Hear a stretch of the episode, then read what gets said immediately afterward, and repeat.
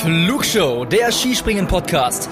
Alle News zum Skispringen der Männer und Frauen, spannende Hintergrundstories und exklusive Interviews. Präsentiert euch das deutsch-österreichische Trio Tobias Ruf, Louis Holuch und Gernot Clement.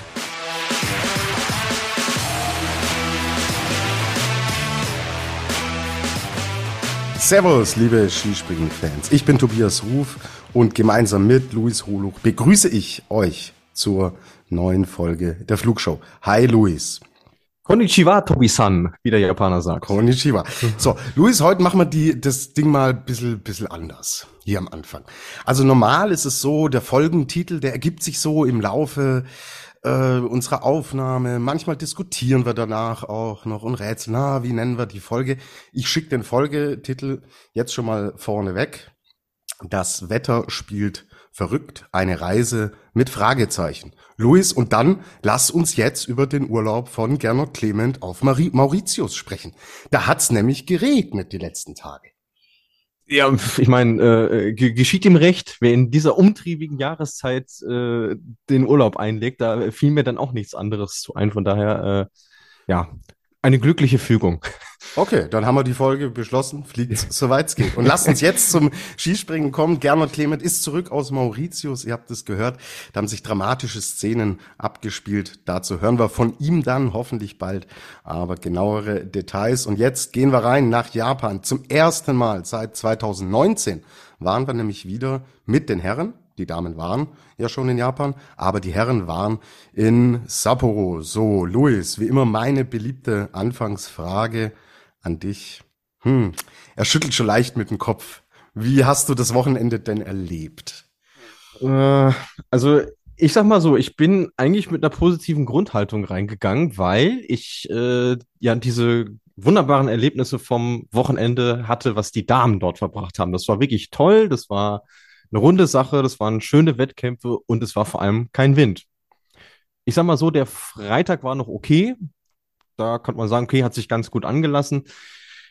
Aber jetzt die beiden Tage am Wochenende, das war dann doch schon sehr zäh insgesamt. Und vor allem, es waren ja drei Einzelwettbewerbe. Bin ich ehrlich gesagt kein Fan davon. Und ich könnte mir vorstellen, dir ist es ähnlich gegangen. Mm, ja, sehe ich auch so. Also ich fand den Freitag, du hast es gesagt, eigentlich voll okay. Der lief für Sapporo-Verhältnisse auch wirklich gut und flüssig durch. Aber ab Samstag äh, geht es ja nicht nur darum, dass das Ding zäh wird, sondern dass es halt eigentlich dann auch nicht fair ist. Und gerade wenn wir jetzt uns, dann machen wir gleich die Ergebnisse vom Sonntag anschauen. Ich gönne es jedem, aber es spiegelt nicht wirklich die aktuelle Leistungsstärke wider. Und wenn wir dann auch gleich über den Gesamtweltcup sprechen, kann so ein Wochenende schon größere Folgen haben, als man sich's auf den ersten Blick denkt. Ja, und äh, äh, Stammzuhörer werden es wissen, in der Flugshow werden sehr gerne Thesen aufgestellt. Deswegen äh, würde ich gleich mit einer beginnen und ich sage, obwohl er keinen Spring an diesem Wochenende gewonnen hat, ist Halvor Egner Granerüth für mich ein Gewinner, denn er ist nach Sapporo angereist mit, äh, jetzt schaue ich nochmal nach, 114 Punkten Rückstand auf David Kubacki. Jetzt sind es nur noch 48. Mhm. Also an dem Streifwochenende bist du unser Thomas Thesen. Ja? Oh, also, Weltklasse, super, danke. Ja, äh, sehr gerne, sehr gerne. Ich wusste, ja. äh, dir gefällt er. Ja, sorry ja. an alle da draußen, den, den er nicht gefällt. Ähm, ja, und ich gehe natürlich voll mit. Ich habe ja dir das Ding im Endeffekt vorgelegt. Wir sind jetzt in einer Phase, wo er echt voll dran ist. So und es sah eine sehr lange Zeit so aus, dass Kubacki das Ding souverän eigentlich durchbringt durch die Saison. Das haben wir öfter mal gesehen, Kobayashi oder so, die haben im Endeffekt von Beginn an in ihrer besten Zeit Statements am Anfang gesetzt und das Ding bis Ende März, Anfang April in unserem Fall jetzt durchgezogen. Den Eindruck hatte ich eigentlich bei Kubacki, aber das Ding, das Ding dreht sich. Und er hatte schon auch seine Probleme, hatte natürlich auch nicht die allerbesten Verhältnisse. Granerüth allerdings auch nicht immer, aber mhm. der scheint irgendwie doch stabiler und, und wirklich besser in Form zu sein und nimmt das aus der Vier-Schanzentournee spielerisch mit. Jetzt auch in Japan. Also der trotzt gerade allen Schanzen, Umständen, Bedingungen, Drucksituationen und mich würde es nicht wundern, wenn wir ihn vielleicht sogar noch vor der WM in Gelb sehen würden. Äh, wundern würde es mich auch nicht. Und ähm, ich würde das aber tatsächlich eher noch auf seine Stärke zurückführen, als jetzt auf irgendeine mhm. geartete Schwäche von Kubacki an dem Wochenende. Wenngleich ich zumindest jetzt heute am Sonntag den Eindruck hatte, da hat das vor allem dann im zweiten Durchgang übertrieben. Da wollte er volle Attacke gehen, das ist einfach nach hinten losgegangen. Da war dann wieder so ein bisschen äh, Vintage Kubacki äh, Vibes, dass er dann irgendwie Mitte des Hangs halt runtergeplumpst ist. Ähm, aber ganz offensichtlich hat es äh, Granerüth geschafft, so ein bisschen in äh, Kowatzkis Hinterstüber äh, zu kommen. Ich, äh, Oder wie man sagt in der Flugschule, der er macht was mit ihm. Ja, ja wunderbar. Ja, also äh, ich, ich wollte schon reingrätschen, aber das, die, die Kurve hast du noch gekriegt. Ähm, ja. Klar, kann natürlich voll der, voll der Faktor sein, weil ich meine, der erste große Titel, der ist weg.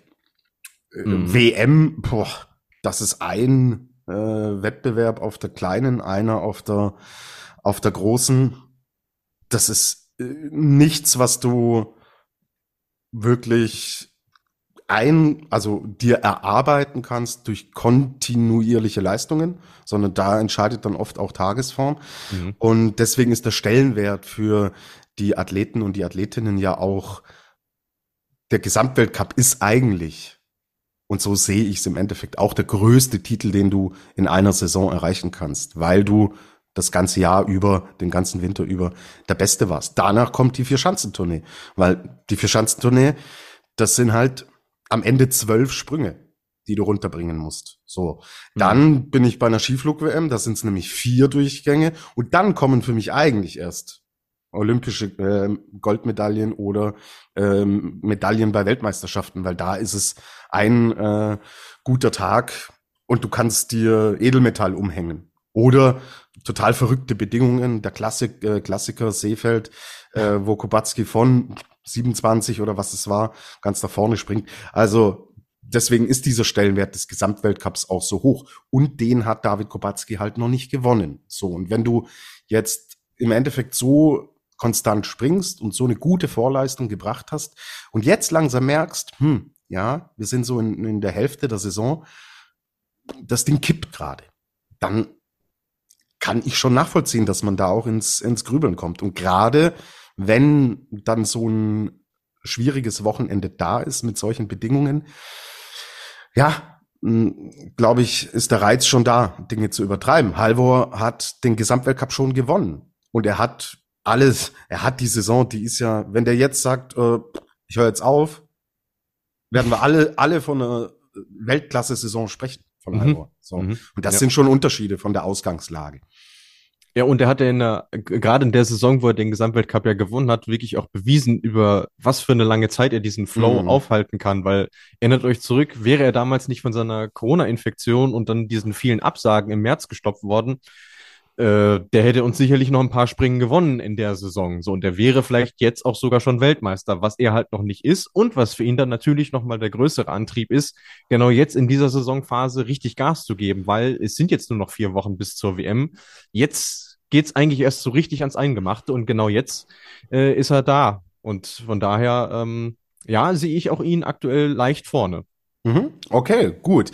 Dann kommen wir zu einer ganz großen Personalie dieses Wochenendes. Nicht mhm. nur, dass es sein Heimweltcup war, endlich wieder, sondern auch anhand der Leistungen. Und ihr könnt euch vorstellen, boah, wir haben Fragen von Jonas bekommen, von Timo, ähm, Seraop 04 hat nach ihm gefragt, Dade schlägt ihn als Adler der Woche vor.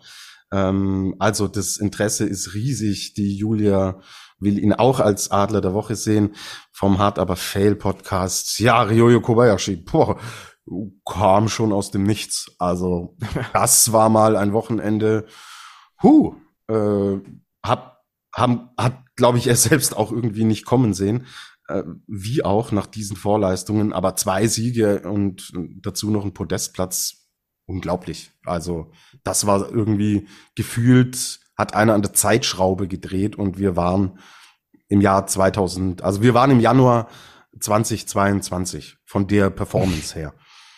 Ja, ja, und ich weiß auch gar nicht, wie man das groß erklären soll. Also natürlich ist das schon, gerade wenn du jetzt in einer schwierigen Phase bist, hilft's dir, wenn du nach Hause kommst, gewohntes Umfeld hast äh, und dich prinzipiell einfach erstmal wohler fühlst als vielleicht anderswo. Das, das ist sicherlich ein Faktor gewesen, aber andererseits, die Sprünge waren halt auch einfach saugut, also wie ja. zu seinen besten Zeiten so. Ähm, vor allem jetzt am Sonntag hat es mich nochmal umso mehr überrascht, weil schaut euch an, aus welchen Gates wir da gesprungen sind. Äh, ich glaube, für ihn war es Gate 2 und Gate 3, also wirklich das unterste Minimum und er kriegt es halt trotzdem so gut hin. Es ist wirklich eine große Qualität, aber gleichzeitig stelle ich mir auch die Frage, ist es jetzt eine Eintagsfliege? Ist es jetzt nur dieses eine Wochenende oder hat er jetzt wirklich was gefunden, was ihm auch den Rest der Saison nochmal hilft? Und da bin ich mir sehr unsicher. Mhm. Werden wir heute nicht auflösen können. So, äh, Thomas Thesen in aller Ehren, jetzt stelle ich mal eine auf. Ja. Los. Äh, es wurde ja viel gerätselt. Was ist denn genau das Problem? Bei ihm und auch bei den Japanern. Und einen Faktor, der immer wieder ins Spiel gebracht wurde, auch von japanischen Kollegen, mit denen ich geredet habe in Bischofshofen, Material, Anzug, da stimmt was nicht. So, jetzt haben die Sakopane ausgelassen, sind dann erstmal nach Hause gefahren. Wir beide haben auch noch drüber gesprochen, letzte Woche. Richtige Entscheidung. Und man hatte ja nie die Zeit und die Möglichkeit, wirklich genau am Material zu arbeiten, wenn es ein japanisches Fabrikat ist, worüber wir auch gesprochen haben. Yep. Und jetzt, Thomas Thesen lässt grüßen, vielleicht hat man hier auch was gefunden. Und vielleicht hat man hier nachjustiert und wir werden sehen in den nächsten Wochen. Wenn sich das stabilisiert, kann das natürlich ein Erklärungsansatz sein. Mhm. Finde ich spannend, weil, also von ihm hat man es jetzt nicht gehört, ist auch klar, weil dann würde er ein Geheimnis verraten. Mhm. äh, er er hat es halt darauf zurückgeführt, ja, okay, war jetzt, er war jetzt halt mal eine Zeit lang in der Heimat, äh, hat sein Gewichtetraining intensiviert, das heißt, er hat an, an einer Physis gearbeitet, was ja auch so ein Thema war, wo man zumindest bei ihm vermuten konnte, okay, da ist er vielleicht nicht bei 100 Prozent. Mhm. Ähm, ich glaube, Martin Schmidt hatte äh, das ja auch gesagt, als du mit ihm in Innsbruck gesprochen hattest. Ähm, aber klar, dieses Materialthema ist für uns gerade aus der Ferne extrem schwer zu beurteilen. Aber klar, wenn sie jetzt nicht was gefunden haben, dann kann man die Saison abschreiben, weil dann ja. ist das Thema durch. Ja. Genau, und dann war es vielleicht auch nicht, war es vielleicht auch kein Faktor. Richtig, weil ja. das wird man ja, ich meine, Skispringen ist Wissenschaft und da wird man Daten haben und wenn man da nichts verändert hat, dann kann es nicht der Grund gewesen sein. Also, ich glaube, wir sprechen schon über einige Faktoren. Auch diese Thematik, die du vorhin angesprochen hast, nicht in der Heimat sein, immer weg von zu Hause, mental nie runterkommen können. Da habe ich schon letztes Jahr auch äh, vor Ort viel mit vielen Leuten drüber gesprochen. Und die haben gesagt, wenn es läuft, ist das überhaupt kein Problem. Ja, ja, ja. ja, da ist die Stimmung, die Grundstimmung gut und es geht alles mit so einer Leichtigkeit, weil das haben sie ja jedes Jahr so.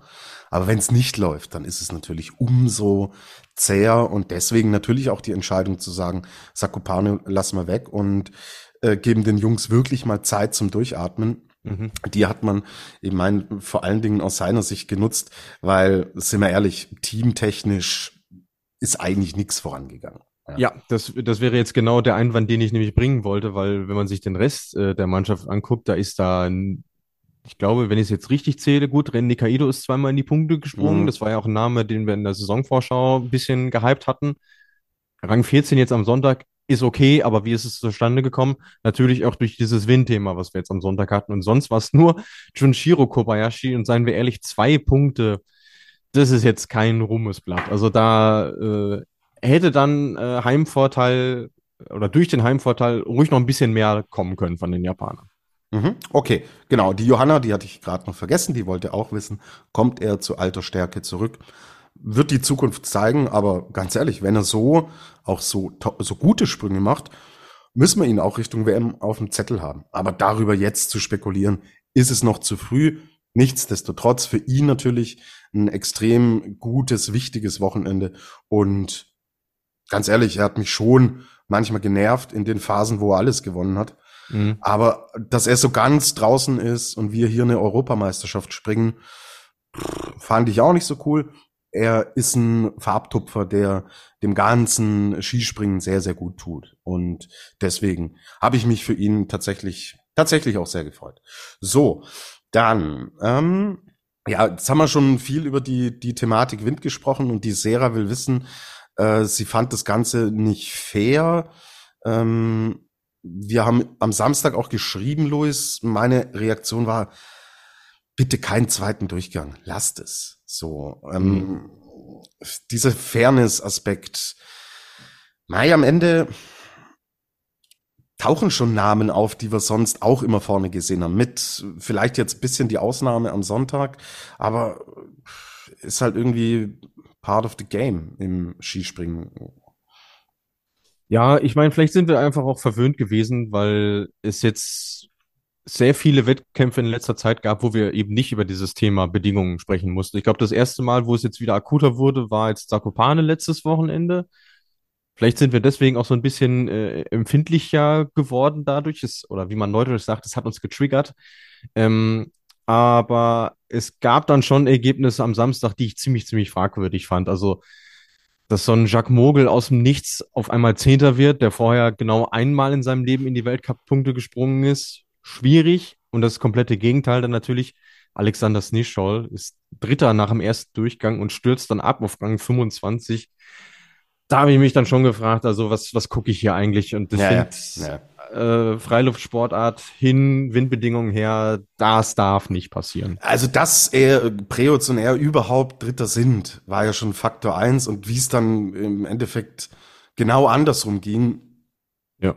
da, da ist es sinnlos, ja. Also ja. Ähm, kann ich, kann ich voll teilen. Aber gut, zeig mir einen äh, Skispringen-Weltcup, wo du vom ersten bis zum letzten Wettkampf sagst, ja, da hat immer alles gepasst, war immer alles fair, gab keinen einzigen Wettbewerb, wo wir mal massive Ausschläge nach oben, nach unten, zur Seite und sonst wohin hatten, wirst du einfach nicht erleben. So nee, und dann äh, hoffe ich, dass man dass sich das jetzt in der Form so nicht wiederholt und dann nehmen wir es mit und ja, nein, ähm, gibt den einen oder anderen, der sagt, ja, ja, mei, äh, habe ich halt mal Glück gehabt. Man hat auch schon viel Pech gehabt im Laufe der Saison und dann nimmt man sowas sehr, sehr gerne mit. Ja, dann äh, weißt natürlich, auf wen ich jetzt da schon anspielen will. Ähm, Julia vom Hart aber Fell Podcast sagt ja gestern raus, heute Podium. Wie hat Eisei das gemacht? Windglück oder mehr? Fragezeichen. Ja, gut, dass, dass er Windglück hatte, lässt sich nicht verheimlichen. Es äh, lässt sich auch an den Bonuspunkten ablesen. Ähm, und die Sprünge waren sicherlich auch nicht ideal, aber was der Eiser halt nie verlernt, ist dieses Grundgefühl und die Fähigkeit, sich auf diesen Aufwind draufzupacken. Und da war er an dem Tag nicht alleine. Also Grüße gehen raus an Domen Preotz, der ja Vierter wurde. Ähm, und er hat es ja nach dem Springen auch gesagt, er hat einfach mal den Kopf ausgeschaltet. Er hat gesagt, er denkt jetzt überhaupt nicht mal drüber nach, wie er diesen Sprung oder so angeht, sondern er macht's, er macht's halt einfach. Er genießt es, dass er da sein darf äh, und lässt es halt einfach geschehen. Und äh, wohl dem, der den Kopf so ausschalten kann und dann äh, auf dem Podium landet. Ja, klar. Sagt sich dann natürlich leicht, wenn es danach Logisch. aufgeht. So. Ja. Ähm, in der Qualifikation, also am Sonntag, war 34. Ja. Also es ist nicht so, der ist jetzt hin und hat gesagt, ach komm, jetzt schalte ich Kopf aus, gehe hin, wird schon alles laufen, super, ich zünd hier einen nach dem anderen. Ja, als 34. wäre wieder ausgeschieden nach dem mhm. ersten Durchgang. So. Ja. Ähm, ja, aber wie gesagt, warum soll er nicht auch mal Glück haben? Er hatte so viel Pech jetzt im Laufe der Saison und ähm, ja. bei ihm war ja, denk, denk, denkt an die Vier-Schanzen-Tournee zurück, ja. Ähm, da hat er eigentlich phasenweise auch gute Sprünge gezeigt. So. Dann haben die Bedingungen nicht gepasst. Dann ist er, glaube ich, zweimal ausgeschieden im ersten Durchgang, obwohl er in einem normalen Weltcup eigentlich unter den Top 30 war. Aber ja. mit Duellkonstellationen, Lucky Loser genau. und so weiter, hat's halt ausgerechnet immer wieder ihn erwischt. So. Und dann wird er 31. Das dritte Mal in der Saison. Ja, das ist krass halt. ja. ja. ja. Und deswegen, hey, äh, gut, er hat sich's verdient und du sagst es, das Grundgefühl hat er ja nie verloren. Und vielleicht legt auch bei ihm sowas einen Schalter um. Ich schließe nichts aus bei ihm, ja. Also eins ist, glaube ich, sicher, stabil und konstant ist es nicht. Und ich glaube, das werden wir auch bis Ende April in der Saison nicht mehr sehen. Das kann schon wiederkommen, wenn man gute Grundlagenarbeit dann Richtung Sommer und sowas macht. Aber ich glaube nicht, dass wir da noch eine Stabilität jetzt sehen und dass ein so ein Event alles auf den Kopf stellt. Aber dass es punktuell schon für ihn ein Ansatz sein kann, wenn alles aufgeht, kann ich ganz vorne mit reingehen. Gut, ist für den Kopf, glaube ich, auch wichtig. Und kommen wir gleich dazu, natürlich für die deutsche Mannschaft auch. Das auf jeden Fall. Ähm, und wenn du jetzt sagst, gut, das Erlebnis alleine wird es nicht richten, äh, gebe ich dir recht. Aber ich glaube, es kommt zu einem sehr guten Zeitpunkt, weil äh, guckt in den Kalender, wir gehen nächstes Wochenende Skifliegen. Wir wissen alle, Markus Eisenbichler und die Skiflugschanzen, das ist in der Regel Amore Grande, ja. wie der Italiener sagt. Und deswegen, äh, ja, also ich meine, würde ich jetzt nicht ausschließen, dass, äh, dass da auch am nächsten Wochenende wieder Top-Resultate von ihm kommen. Genau, dann ist Heimweltcup Willingen eh auch eine große Chance. Ja. Also ja, ähm, guten Zeitpunkt, den er, den er sich da ausgesucht hat. Ja, hm. Jetzt hat man das eine Sorgenkind mal so ein bisschen ähm, besänftigt, ein bisschen gestreichelt. Das ist jetzt wieder glücklicher. Aber im Hause ist es das Hause Horngacher oder das Hause DSV? Ha, gibt's halt leider immer. Jetzt ist das nächste Sorgenkind wieder komplett zum Sorgenkind geworden. Also Karl Geigers Wochenende. Pff, Sakopane haben wir alle gedacht, wow, cool. Ja, mhm. da, da geht was, auch dann Rückenwind durchs Team springen und so weiter. Ach, die Reise war, war Mist. War nix. War, war wie die letzten drei Tage von Gernot Clement auf Mauritius. ja. Ja, und das ist irgendwie so äh, die Befürchtung, die ich ja geäußert hatte äh, in, in unserer letzten Folge, dass ich gesagt habe, man oder man kann zumindest das gute Gefühl, was man sich jetzt erarbeitet hat, mit dieser Sapporo-Reise definitiv mal aufs Spiel setzen. Und bei ihm ist es halt voll nach hinten losgegangen. Äh, hat sicherlich auch bedingt durch die vielen Anlaufveränderungen überhaupt nicht zu seinem Timing gefunden und dementsprechend wirklich ein, ein sehr, sehr schwaches Wochenende leider leider abgeliefert, aber zumindest, äh, glaube ich, hat das einigermaßen gelassen genommen, weil wir kennen auch Karl Geiger, der dann Sachen durch die Gegend feuert oder so. Das hat man jetzt von ihm an diesem Wochenende nicht gesehen. Ähm, aber auch äh, Bernhard Metzler, der ja Stefan Horngach an dem Wochenende vertreten hat, hat heute gesagt, äh, hat, hat einfach nicht gepasst. Ähm, bleibt nur zu hoffen, dass man das schnell abhaken kann, weil wenn sich dieses Negativerlebnis jetzt fester im Kopf setzt als das Positiverlebnis letztes Wochenende, dann haben wir wirklich wieder ein Sorgenkind.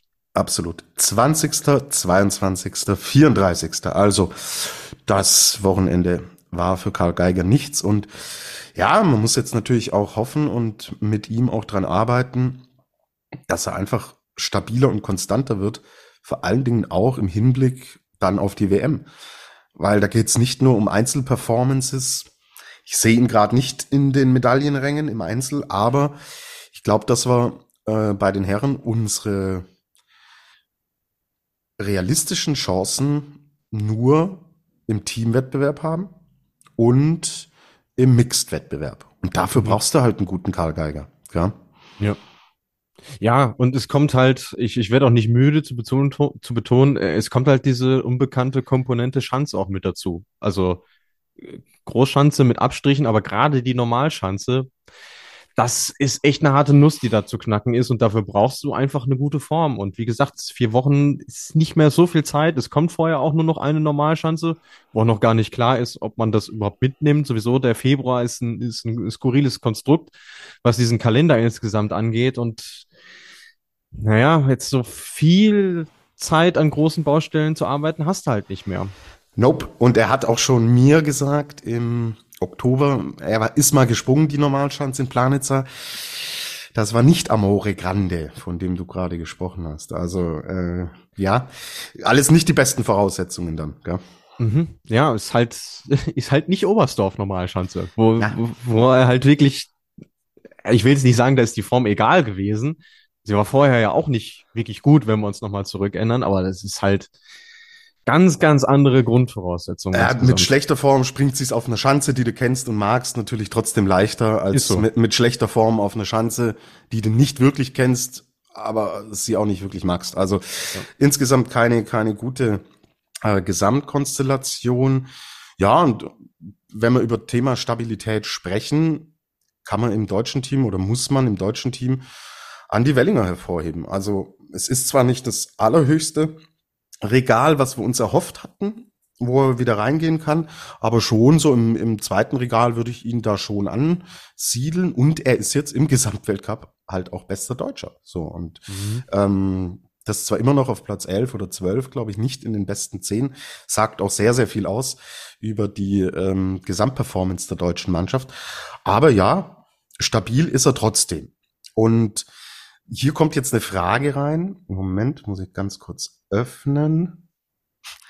Äh, von Anne Völkel. Wie denkt ihr, kann es Andi Wellinger schaffen, mal zwei gute Wettkampfsprünge zu machen?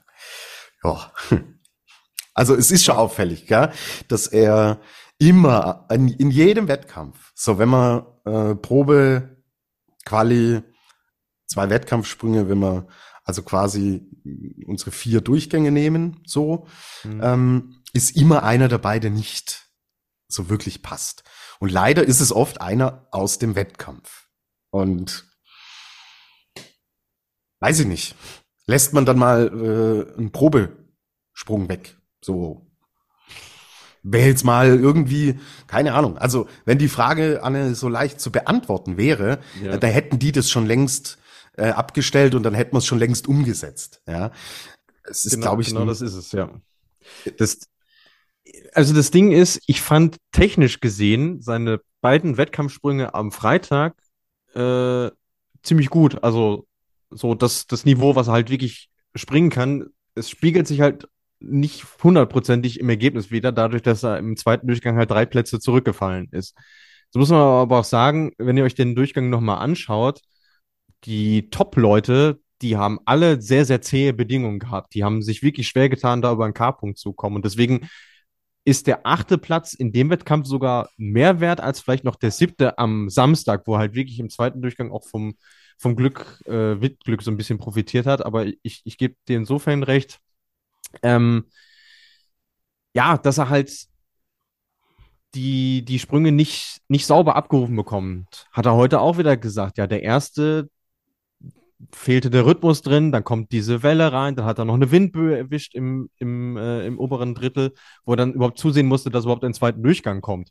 So, und dann die Aufholjagd anzusetzen, wenn du auch nichts mehr zu verlieren hast, ist sicherlich noch mal einfacher, als einen guten Sprung zu verteidigen. Und ich glaube, da ist er immer noch ein bisschen auf der Suche aktuell. Mhm. Gut, du hast die Frage der Julia damit auch schon beantwortet, was mit Wellinger heute im ersten Durchgang passiert ist. Waren also viele Umstände. Ja, Ansonsten deutsches Team.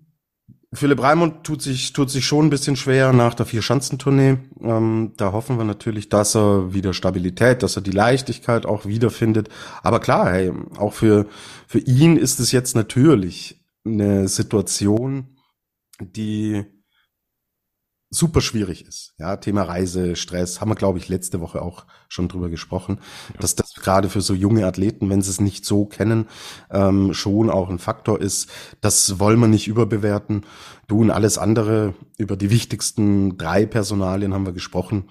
Konstantin Schmid, Stefan Laie, ja, geht, geht nix voran und ist äh, irgendwie auch konstant, aber leider auf einem Niveau, äh, wo wir es nicht von der Konstanz her so sehen wollen. Ja, die Sarah sagt, ich habe das Gefühl, die WM wird für unsere Adler schwierig. Ich aber ich lasse mich überraschen. Ja, lass ich so stehen. Ähm, geht mir ganz genauso. Und ja, wir haben ja noch, haben wir noch ein bisschen Zeit, ähm, bis es dann in Planitza um die Medaillen geht. So, unklar. Krafti ist heuer wieder so stark wie schon lange nicht. Also Stefan Kraft hat tatsächlich hier auch den Wettbewerb am Samstag gewonnen, hatte gute Bedingungen, hat sie aber auch genutzt und ja, also ich meine, wir haben immer von den großen Dreien gesprochen, Kubacki, Granerüt, Lanischek, schwieriges Wochenende für Lanischek, der schon auch Pech hatte, aber da gefühlt ist so bisschen die Leichtigkeit auch nicht mehr so da, ähm, was natürlich im Hinblick auf die Heim-WM nicht der günstigste Zeitpunkt ist, um in so ein Formloch zu fallen. Ähm, aber lass uns bei Stefan Kraft bleiben. Er, er gehört da einfach da oben rein. Und an dem Tag, an dem bei ihm alles aufgeht und gerade bei Kubacki und Granerüb nicht alles zu 100 Prozent aufgeht, kann er auch die Springen gewinnen. Aber als Podestkandidaten nehme ich ihn, wenn ich meine Vorberichte schreibe, jede Woche, schreibe ich unten immer rein, wer sind denn die Favoriten und die Podiumskandidaten? Und mein Werkstudent wollte ihn schon rausnehmen, den Stefan Kraft, hat gesagt, jetzt reicht's mir irgendwann. Habe ich gesagt, na, gib mir ihm noch eine Chance. Die Chance hat er genutzt. Und deswegen, ja, Kraft ist gut drauf und ist, springt eine sehr konstante Saison. Wir haben ja bei ihm wirklich auch äh, Saisons gesehen, wo er Phasen drin hatte, da ist es überhaupt nicht gelaufen. Und das sehe ich jetzt von ihm noch nicht in der Saison. Und ich glaube auch vom ganzen System, vom Apparat, auch von der Mannschaft. Da kriegt er jetzt inzwischen halt auch Entlastung. Er ist nicht mehr der Einzelkämpfer, der alles in den Rucksack reinpackt und damit runterspringen muss. Es stimmt, es ist stimmig. Er, gesundheitlich ist er ja auch fit. Also er, er ja. zieht das alles mit, zieht das alles durch und guter Eindruck, kann ich so bestätigen. Ja, schließe ich mich vollumfänglich an und das ist ja auch äh, spannend, wenn man sich seine Saison anguckt. Also wir haben jetzt äh, 16 Springen hinter uns, ist jetzt nur dreimal nicht unter den besten 10 gewesen. Das sagt äh, fast alles, ja. Ja. Ja, und ähm, äh, Sapporo-Spezialist ist er irgendwo auch. Es war jetzt, glaube ich, sein vierter Tagessieg dort. Also ja. da hast du genau den genau. richtigen Riecher auch gehabt, Tobi. Hast die Statistik natürlich vorher auch im Kopf gehabt. Äh, so ja, hängt, hängt, hängt äh, im, äh, über meinem äh, Bett im Schlafzimmer. Ah, du hast doch immer noch den von Gernot Clement aufgebauten Stefan Kraft äh, Schrein bei dir stehen, oder? Ja, ja der ist digital ja? inzwischen und der ah, wird ja, dann okay. immer aktualisiert mit den neuesten Schön. Statistiken. Ja, man, man geht ja mit der Zeit, so ist es. Ja, wer nicht mit der Zeit geht, muss mit der Zeit gehen, lieber Louis. Grüße, Grüße an Gernot Clement. Jetzt wird's aber fies. Okay. Äh, ja, ja, aber das wird super, wenn er nächste, nächste Woche wieder da ist. Ja, unbedingt. unbedingt. Äh, vorausgesetzt, er verschläft das Kulmwochenende nicht. Soll ja auch schon ah, mal passieren. Das soll schon mal vorgekommen sein. Ja. Okay, genug äh, Österreich und Gernot Clement Bashing, weil mannschaftlich Nationenwertung lässt grüßen. Ja. Ist es einfach super konstant, super stabil und ja, da ist Stefan Kraft natürlich ein Faktor. Daniel Czofenik, ist total stabil inzwischen auch. Also perspektivisch daraus sind irgendwann, ich spinne vielleicht jetzt oder schaut zu weit, aber perspektivisch sind aus so einem Holz irgendwann Gesamtweltcup-Sieger geschnitzt. Durchaus möglich. Also ich meine, äh, er war jetzt das erste Mal überhaupt in Sapporo und äh, holt da gleich als Fünfter sein bestes Weltcup-Ergebnis. Also das ist schon mal, ja, kann man mal so machen. Ansonsten die anderen beiden Tage waren auch äh, in Ordnung jo. mit 16 und mit 7. Also er mausert sich echt zu einer verlässlichen Größe äh, aktuell und nutzt so ein bisschen auch die, die Unkonstanz aus, die äh, Jan Hörl aktuell so ein bisschen hat. Also klar, am, am Samstag ist auch er vom Winde verweht worden, aber ansonsten, ja, merkt auch er, dass er da Druck bekommt vom, vom Jüngsten in der Mannschaft. Und ansonsten, auch da können wir das Flug, Flugshow-Bullshit-Bingo wieder rausholen. Es ist jedes Wochenende wirklich äh, beeindruckend, mit welcher Geschlossenheit die, die springen. Also Mal sind es zwei unter den Top Ten, mal sind es sogar vier, mal sind es drei. Es ist einfach kein Abfall äh, zu erkennen. Und das ist wirklich auf die Strecke, auf der wir jetzt auch unterwegs sind, mit den vielen verschiedenen Chancen, äh, eine tolle Leistung von den mhm. Österreichern. Ähm, da wird der Andi Wiethölzel da wird's schon rattern im Schädel, perspektivisch, wenn es um die, wenn es darum geht, welche Athleten schicke ich denn überhaupt in die Wettkämpfe mhm. und wen schicke, weil da gibt's begrenzte Startplätze und wen stelle ich für die Mannschaft auf. Also ja. das, äh, da, ja, das wird, wird schon ein bisschen der Spannungsprobe dann auch für die mhm. Österreicher, weil ja da haben mehr, mehr, es haben so viele Leute eigentlich Ansprüche auf die Startplätze, sowohl im Team als auch in den Events. Da gilt's gutes Händchen äh, zu haben und zu, zu finden und da gut zu, zu balancieren. Aber nein, das sind Luxusprobleme, ja, wenn man, wenn man da aus, aus äh, ich, kann ja hier schon fast rüberschauen nach Österreich. Also wenn ich von hier rüberschaue, dann äh, beneiden beneide ich eher die als die mich. Man stelle sich mal vor, die Österreicher hätten auch so eine schöne WM-Norm. Dann würden wir uns jetzt äh, Woche für Woche äh, die, die Köpfe drüber zermartern, äh, ob man die nicht irgendwie verschärfen müsste oder so, weil erfüllt haben sie sowieso alle schon gefühlt, seit Wochen auch. Richtig. Äh, und dann muss man sich Gedanken machen, ja, was, was nimmt man denn sonst noch für, für Kriterien? Aber äh, Andi Wiethölzel hat, seitdem er da am Ruder ist, wirklich auch immer gute Entscheidungen getroffen, was das Personal angeht, auch im Hinblick auf die Teamspringen. Und von daher kann man da, glaube ich, sehr, sehr gelassen äh, in Richtung Planica gehen. Genau. Der Jan Niklas Focken fragt, wieso zeigt der öffentlich-rechtliche Rundfunk in Deutschland das Springen nicht live? Weil der ORF in Österreich, der hat's gezeigt. Selbst um zwei Uhr in der Nacht. Ja, Jan Niklas. ARD.de, ZDF.de, da gibt's ein Kontaktformular. Ich weiß es nicht, aber es zieht sich ja irgendwie so durch. Aber jetzt, jetzt muss man eine blöde Frage stellen. War das zu Sapporo-Wettkämpfen oder war das überhaupt mal jemals anders, dass ARD, ZDF Wintersport gezeigt haben vor neun Uhr, wenn nicht gerade Olympia war? Nee, es ja. ist auch, es ist auch so, dass die äh, alpinen Wettkämpfe, wo es sehr oft um 10 Uhr losgeht, mit ersten Durchgängen in den technischen Wettbewerben, hm. selbst die siehst du nicht äh, regelmäßig. Hm. Oder selten sogar nur. Da gibt's dann im Livestream die Übertragung. Ich weiß gar nicht, ob es im Livestream jetzt gezeigt wurde. Ich empfange hier äh, ORF in, äh, in Rosenheim.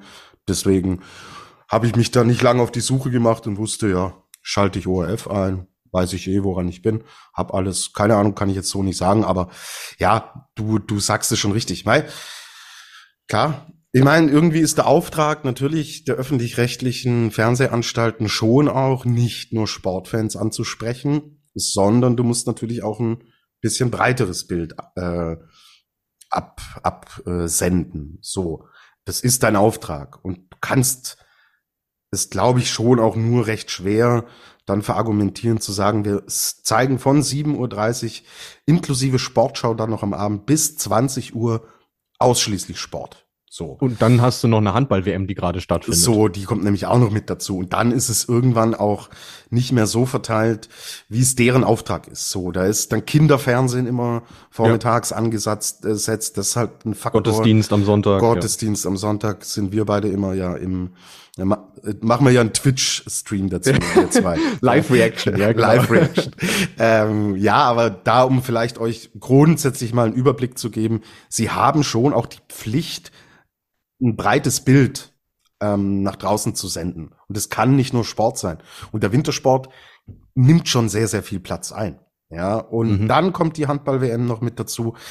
Das ist, glaube ich, schon ein Punkt, an dem man äh, ansetzen und den so erklären kann. In Österreich ist es anders. Warum das so ist, weiß ich nicht, aber da haben, hat das Skispringen auch einen höheren Stellenwert insgesamt, als es in Deutschland der Fall ist. Weil, wenn Biathlon gewesen wäre in Japan um diese Uhrzeit, hätten ARD und oder ZDF hätten das gezeigt. Ja. Weil die Quoten im Biathlon aber halt auch höher sind als im hm. Skispringen. Ja. So. Und that's the game. Leider im Journalismus. Zahlen, Klicks sind die härteste Währung, die du haben kannst. Ja, vor allem, wenn der Unterschied so groß ist. Also ich glaube, äh, jetzt so im Saisonmittel ich habe es jetzt nicht ganz äh, überprüfen können, aber es ist, glaube ich, eine Million mehr, die Biathlon schaut im Vergleich zum Skispringen. Und da redest du dann von einem Marktanteil, der nochmal ja, 10 bis 20 Prozent, je nachdem, zu welcher Uhrzeit auch einfach höher ist. Und dann ist das auch nachvollziehbar. Ähm, in Österreich finde ich halt den Vergleich gerade so spannend, weil auch da gibt's ja den öffentlich-rechtlichen Rundfunk und die haben einen eigenen Sportkanal was wir hier in der Flugshow ja auch schon öfter mal gesagt haben, ja gut, da hast du natürlich nochmal andere Sendeplätze, um das irgendwie auszulagern, gerade ja. wenn wir über das Frauenskispringen sprechen und das fehlt in Deutschland definitiv. Ja, und wäre, glaube ich, auch tatsächlich eine, eine Option für den öffentlich-rechtlichen Rundfunk, sich da zusammenzuschließen und da im Endeffekt ORF Sport Plus, heißt es in Österreich, mhm. da im Endeffekt ein Pendant zu schaffen. Und dann kannst du die Quotenbringer und die Dinge wie Biathlon oder die Tournee oder die normalen Springen, die kannst du ja trotzdem im öffentlich-rechtlichen zeigen. Genau, so. genau. Aber alles andere, was sonst so ein bisschen in Zusammenfassungen und hinterm Livestream verschwindet, das kannst du da, könntest du da sehr gut reinpacken. Okay. wie gesagt, die genaue äh, Antwort müsst ihr euch leider direkt dann bei den Senderanstalten anholen. Aber ich hoffe, wir konnten ein bisschen mit ein paar Erklärungsansätzen und Punkten auch da weiterhelfen. So, zwei Personalien noch zum Abschluss. Die Anne will noch wissen. Denkt ihr, Daniel Andre Tande kommt demnächst mal wieder aufs Podest? BZW häufiger in die Top 10. Podest, nein. Häufiger in die Top 10, nein. Dass es mal in die Top 10 gehen kann, ja. Aber wenn du schon das Wort häufiger schreibst, mir fehlt da die Fantasie. Ja, schließe ich mich, schließe ich mich an, weil es mir technisch auch nicht stabil genug ist. Äh, Gerade jetzt auch, wenn es wieder darum geht, Rückenwind springen, ähm, sehe ich ihn, sehe ich ihn nicht weiter vorne, auch wenn ich mir natürlich wünschen würde. Ich würde mich freuen, wenn er da häufiger auftauchen würde. Und sind wir ehrlich, die Norweger anhand des Saisonverlaufs könnten es auch gebrauchen, dass sie da eine konstante Nummer zwei haben, aber äh, die sehe ich nicht in Daniel Andretande. Mhm. Okay, sind wir uns, glaube ich, einig. So, da Luigi.k und der David. Noriaki Kasai. Was sagt ihr zum Pech von Noriaki Kasai in der Quali knapp 51. Und David schickt nur ein Nori an uns. Ja, mei. So schön die Geschichte irgendwie auf dem Papier klingt, meine jetzt persönliche Meinung, ja, ich, ich brauche ich brauch ihn nicht mehr. Ich habe nichts gegen ihn, überhaupt nicht. Immer sympathisch, immer eine coole Erscheinung gewesen. Er zeigt, dass Leistungssport auch in dem Alter schon noch möglich ist. Ich, ich, ich, ich stimme aber nicht mit ein in diesen romantisierenden Chor. Also, es ist halt einfach vorbei und Mai, dann stellt sie irgendwann in die Ecke die Ski und sag, äh, es ist gut. Klar, da sieht man ihn noch mal. Immer wieder heißt es, ja, Olympia, er will noch mal. Nee, ähm, ich glaube, also jetzt in der, sag mal so, er nimmt im Endeffekt so wie die japanische Mannschaft derzeit aufgestellt ist, nimmt er oder schnappt ja auch niemanden irgendwas weg. So, aber nichtsdestotrotz äh, weiß nicht, ob er sich damit selbst auch einen Gefallen tut. Kann er überhaupt an die jungen Springer noch was weitergeben? Wenn er jetzt Trainer wäre, okay, das ist eine andere Geschichte. Da kann er von seinen Erfahrungen berichten, aber er ist immer noch Athlet. So. Und er kann ja im Endeffekt auch da nichts weitergeben, weil er viel zu weit ähm, altersmäßig weg ist von den Leuten, die Hilfestellung brauchen. Und mir fehlt da irgendwie also ich habe ihn dann jetzt wieder auf der Startliste gesehen. Ansonsten war er bei mir aus dem Kopf verschwunden und ähm, es macht mit mir überhaupt nichts. Ja, ich finde, es hat sich auch ziemlich, ziemlich verbraucht, so dieser genau, genau. Kasai. Gutes, gutes Wort, Hype. gutes Wort. Ähm, warum war er denn überhaupt da? Er war da, weil er nachnominiert wurde. Eigentlich hätte äh, Rikuta Watanabe springen sollen, der ist aber krank geworden, hat man gesagt, okay, schicken wir den Nori halt noch. 0,4 Punkte in der Quali ausscheiden ist natürlich bitter, aber was, also was hätte es ihm denn gebracht, wenn er da mitgesprungen wäre? Er hätte die Punkte nicht erreicht und knüpft damit auch an, er hat beim Weltcup-Finale 2019 das letzte Mal Weltcup-Punkte geholt. Er hat das letzte Mal vor drei Jahren im COC Punkte geholt. So. Ich glaube, das alleine spricht schon dafür, in welchem Regal wir uns da sportlich bewegen und dann hilft auch die Erinnerung an die guten alten Zeiten nichts mehr, wenn du merkst, okay, der ist halt einfach so weit weg, dass es, dass es dafür eben nicht mehr reicht so und äh, deswegen bin ich da purer Realist. Ich gucke auf die Fakten und sehe das halt und sage, ja, da muss man sich halt damit abfinden, dass es das jetzt irgendwann dann auch mal war. Und deswegen sind wir da, glaube ich, ziemlich auf einer Wellenlänge, lieber Tobi. Ähm, auch wenn ich dem Ganzen natürlich was abgewinnen kann. Ich verstehe, dass die Leute sich daran festhalten, dass sie sagen, das ist schön, dass es den, den Skisprung-Dinosaurier noch gibt, aber es wird, den, wird das gleiche Schicksal leiden wie die normalen Dinosaurier. Auch die gab es irgendwann nicht mehr. So, und dann, dann ist es halt einfach so. Das ist der Lauf der Dinge. Ja, ja, ja, ja. Und genau diesen Punkt verbraucht. Äh, es war schon vor ein, zwei, drei Jahren, war das schon immer noch Thema. Inzwischen ist es überhaupt kein Thema mehr. So. Man redet nicht mehr über ihn, man liest nichts mehr über ihn. Also selbst da äh, ja, hat er dann den Zeitpunkt verpasst. Aber gut, ist unsere persönliche Meinung. Jeder da draußen, der ihn feiert und das, das cool, eine coole Geschichte findet, hey, kann ich nachvollziehen. Aber jo, So ist meine, so ist unsere Position und dann denke ich, können wir das auch hier stehen lassen. Ich glaube, wir werden in der äh, Saison nicht mehr über Noriaki Kasai sprechen. Der Romain hat noch einen, wie ich finde, interessanten äh, Punkt hier eingebracht. Eine Windlotterie ist mehr akzeptabel mit Aufwind. Seid ihr einverstanden? Ähm, ja, grundsätzlich schon. Also ich glaube, es macht es einfacher zu, äh, zu verdauen, wenn du jetzt nicht von anderthalb Meter Aufwind bis ein Meter Rückenwind sprichst, weil das wirklich sehr, sehr viel ist, sondern nur äh, von unterschiedlichen Geschwindigkeiten aus einer Richtung kommt. Aber ich fand es jetzt auch am Sonntag ehrlicherweise schwierig phasenweise. Klar, aber wenn du jetzt die Wahl hast, wir haben äh, eine Windlotterie mit Aufwind oder wir haben eine Windlotterie mit Rücken, Seitenwind. Ähm, ja, nee, dann, dann ist klar, was ich ankreuze, logisch. So, und ich glaube, da, darauf wollte ja. Romain äh, hinaus dann, und dann äh, sind wir, also ich bin einverstanden. Ja, mais oui. Mais oui, mais oui, alles klar. So, David Marxen äh, schreibt, schön, dass Sapporo wieder zurück ist, alles wie immer. Das Wind-Emoji Vorspringer, Gate 2, bei dem Wind Traumjob. Ich finde auch schön, dass Sapporo wieder zurück ist, auch wenn es ein bisschen ein zares Wochenende war. Aber ich habe schon meinen Frieden damit gemacht und hey, ja. dass wir auch mal hier ein bisschen, äh, bisschen andere Themen so, und die Folgen mal ein bisschen anders machen. Ist doch okay find, für uns. Finde find ich auch gut. Also vor allem, dass, dass er das Thema Vorspringer reinwirft, fand ich super, weil dann äh, kommen mir wieder Zitate in den Kopf wie ja, der Anlauf ist eh schon an der Kotzgrenze und dann bist noch weiter unten. Äh, die war dann dem Wochenende nicht zu, zu beneiden. Aber äh, ihr, ihr, merkt, äh, wir sind durchaus in der Lage, auch mal andere Folgen zu machen. Und ich finde, das haben wir äh, jetzt mit dieser übrigens Jubiläumsfolge, die hundertste ah, ja, in der Flugshow-Geschichte, äh, schon wieder unter Beweis gestellt. So Dürfen wir uns hier selber gratulieren oder ist das Ja, finde ich schon. Alles Gute, alles Gute zum hundertsten Louis, alles Gute zum hundertsten lieber Gernot und euch da draußen, weil ohne euch wird es A keinen Spaß machen und B gestaltet ihr, habt ihr ja wieder mal gemerkt heute, die Sendung auch immer wieder mit. So, Fragendokument ist leer. Ich habe alles zu Sapporo gesagt, was ich loswerden wollte. Wenn du das auch getan hast, Luis. Müssen wir nur noch unseren Adler der Woche verteilen, lieber. Ah ja, stimmt, stimmt. Guter Punkt. Dann Musik bitte.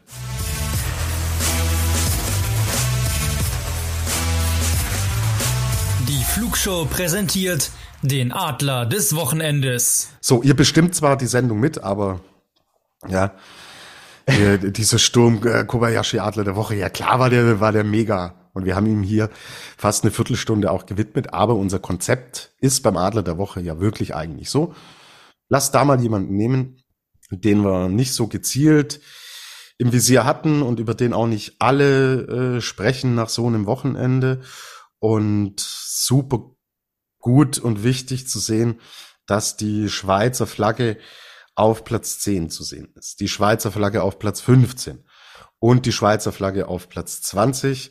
Gregor Deschwanden ist unser Adler der Woche, weil Louis, das war ein gutes, stabiles Wochenende, das so, und dafür ist der Adler der Woche da, so ein bisschen unter dem Radar verschwunden ist. Äh, genauso ist es. Und da kann man dem, dem Grege, wie er ja so liebevoll genannt wird, wirklich nur ein Kompliment zollen für das, was er äh, an diesem Wochenende geleistet hat. Vor allem ähm, sein äh, bestes Saisonergebnis an dem Tag gebracht, wo es nicht am selbstverständlichsten war, nämlich am, am Freitag. Also das alleine äh, dachte ich mir schon so, oh, okay, der kommt mal auf den Notizzettel und äh, ja, ansonsten finde ich auch, es hat sich nicht so wirklich jemand aufgedrängt, aber umso verdienter natürlich für ihn, dass er diesen Award äh, mit nach Hause nimmt. Und ich glaube, äh, so viele Schweizer hatten wir noch gar nicht in, in der, in der Flugshow-Historie, die diesen Preis mit nach Hause nehmen. Also er ist auf jeden Fall Neuling, was das angeht. Sehr gut, sehr gut. Und er könnte schon auch, und ich glaube, er wird schon auch ein wichtiges Zugpferd für Dominik Peter, für Kilian Payer, die sich beide noch wirklich schwer tun. Ähm, und wenn du dann einen hast, der so ein bisschen die Richtung vorgeben kann, und Peter und Payer sind's momentan halt leider nicht, mhm. dann hat Deschwanden da schon auch eine, eine gute und wichtige Rolle. Und ja, dann hoffen wir, dass ihm die Ergebnisse und natürlich der Adler äh, Auftrieb ver äh, verleihen und er da weiter voranschreiten kann, damit auch die beiden anderen ähm, sich wieder in die Regionen bewegen, in der wir sie eigentlich sehen. Das wäre auf jeden Fall schön und ich bin mir sicher, dass äh, diese Auszeichnung und vor allem natürlich die Ergebnisse seine Laune noch ein bisschen weiter aufhellen werden, denn äh, der ist ja grundsätzlich ein sehr positives Gemüt, also hat immer eigentlich auch ein, ein Lächeln auf den Lippen, immer einen flotten Spruch auch irgendwie drauf, also wirklich sehr, sehr lässiger Typ und mein, die, die, die Schweiz ist ja nun mal eine, eine Nation, die zum Skispringen Inventar irgendwie fest mit dazugehört. Ich würde mir auch sehr wünschen, dass sie bei der WM eine Mannschaft stellen können. Äh, Mixteam, denke ich mal, sollte gar kein Problem sein. Äh, das erste Mal dann auch überhaupt. Von daher, wenn er da dabei ist, ist das immer äh, eine schöne Geschichte. Okay, cool. So, Adler der Woche ist verteilt. Jetzt geht's ins Programm für die nächste Woche. Wir haben es angesprochen. Skifliegen, Kulm in Bad Mitterndorf. Wir haben am Freitag die Qualifikation 12.45 Uhr. Samstag dann der Wettkampf um 14.15 Uhr. Sonntag erst die Quali 12.45 Uhr. Dann das Springen ähm, um 14.15 Uhr. Wir sind mit den Männern in Österreich und mit den Frauen in Deutschland deutsch-österreichischer Skispringen-Podcast. Esterer Traum. Luis, bitte das Programm der Damen, die wir dann nämlich in Hinterzarten sehen. Jawohl, und da können wir euch heute mit einer brandaktuellen Info versorgen, denn am Sonntag, wo wir das Ganze aufzeichnen, ist das Ganze auch äh, final äh, bestätigt worden nach einer positiven Schneekontrolle, weil es immer noch so ein bisschen auf der Kippe stand. Aber es kann alles stattfinden am 27., also am Freitag um 16 Uhr äh, die Qualifikation am Samstag dann um 16 Uhr das Einzelspringen, das erste, und am Sonntag um 15.15 Uhr gleich das zweite Einzelspringen. Also einfach äh, im Anschluss an die Herren und ich bin mir sicher, dass der Skiclub Hinterzarten äh, zu Beginn seines 100-jährigen Jubiläumsjahrs, da ist sie wieder die Zahl 100, äh, wirklich ein schönes Event da auf die Beine stellen wird. Alles klar. Freuen wir uns drauf. Uns gibt's dann nächste Woche mit einer Special-Ausgabe Goodbye Österreich, die Auswanderer mit Gernot Clemens. Nein, er ist dann wieder zurück und dann quatschen wir über all das, was auf uns wartet. Wir freuen uns auf den Heimweltcup im Schwarzwald und das erste Skifliegen der Saison. Luis, vielen, vielen Dank. Vielen Dank euch da draußen für wie immer die Fragen, fürs Interesse. Kontaktiert uns, ihr wisst es, wie es geht, wo ihr uns findet. Und ich verbleibe mit den Worten, fliegt's, soweit es geht.